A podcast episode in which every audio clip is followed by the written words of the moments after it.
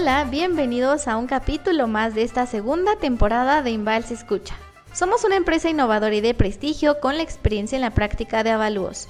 Invalse Escucha, conoce y aprende. En este episodio invitamos a Carla Rojas y Pedro Shibaja para que juntos platiquemos sobre la forma en la que cada familia festeja la independencia de México. Y es que el grito de independencia es uno de los acontecimientos históricos más importantes del país el cual marca el inicio de nuestra lucha, y la celebramos cada año en la noche del 15 de septiembre. Porque como recordaremos, todo inició cuando Miguel Hidalgo llamó al pueblo para levantarse en contra de los españoles, y lo hizo tocando las campanas de la iglesia. A lo largo de los años, este llamado se ha convertido en una total tradición en el Día de la Independencia, cuando el presidente recrea el momento icónico desde el balcón de Palacio Nacional hace sonar las campanas de la catedral, ondea la bandera mexicana y se encienden fuegos artificiales mientras todos gritamos ¡Viva México! No sé si les ha pasado que a mediados de agosto ya comenzamos a ver establecimientos con sombreros charros, collares tricolor, matracas y un montón de banderas mexicanas. Y es ahí donde decimos, y ahora sí viene lo bueno, porque así como la tradición del grito de independencia, hay un despliegue de muchas más.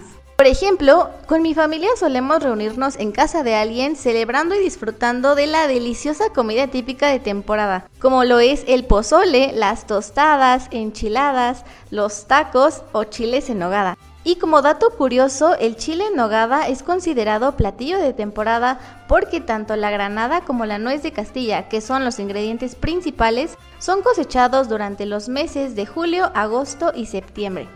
Y bonos. Si eres productor o es de tu interés, puedes conocer el valor y el costo del cultivo de cualquiera de estas cosechas, gracias a un avalúo agropecuario, tomando en cuenta algunas características como por ejemplo el suelo, la ubicación, el clima, el agua, entre otros. Si ese día sales, vas a encontrar una fiesta mexicana por todas partes y en cada esquina. Pero ahí no acaba la cosa, porque al día siguiente, el 16, me gusta salir y ver el impresionante desfile militar, en el que pasan todos los rangos militares, personas representando las vestimentas típicas y demostraciones de charrería. Para los que no han tenido la oportunidad de ir, este recorrido va desde el Zócalo hasta el Auditorio Nacional. Recorre Paseo de la Reforma y pasa por el Ángel de la Independencia, entre otros muchos monumentos. Fíjate Carla que ahora que mencionas los bienes nacionales, ¿sabías que hay monumentos los cuales le dan una plusvalía a tu hogar? Nos referimos, por ejemplo, al Ángel de la Independencia. Si tu vivienda se encuentra cerca a este bien nacional, incrementará su valor a causa de la plusvalía de la zona en la que se encuentra. Estos entran como uno de los factores inmobiliarios que a menudo se llega a ocupar para la tasación de inmuebles habitacionales, es decir, el factor vista. Algo similar ocurre con algunas astas de banderas mexicanas monumentales. Frente a Campo Marte, en Polanco, se encuentra un corredor de departamentos residenciales, y los que se encuentran en niveles superiores obtienen un rango mayor de plusvalía, dado que perciben el entorno y la insignia de este México lindo y querido.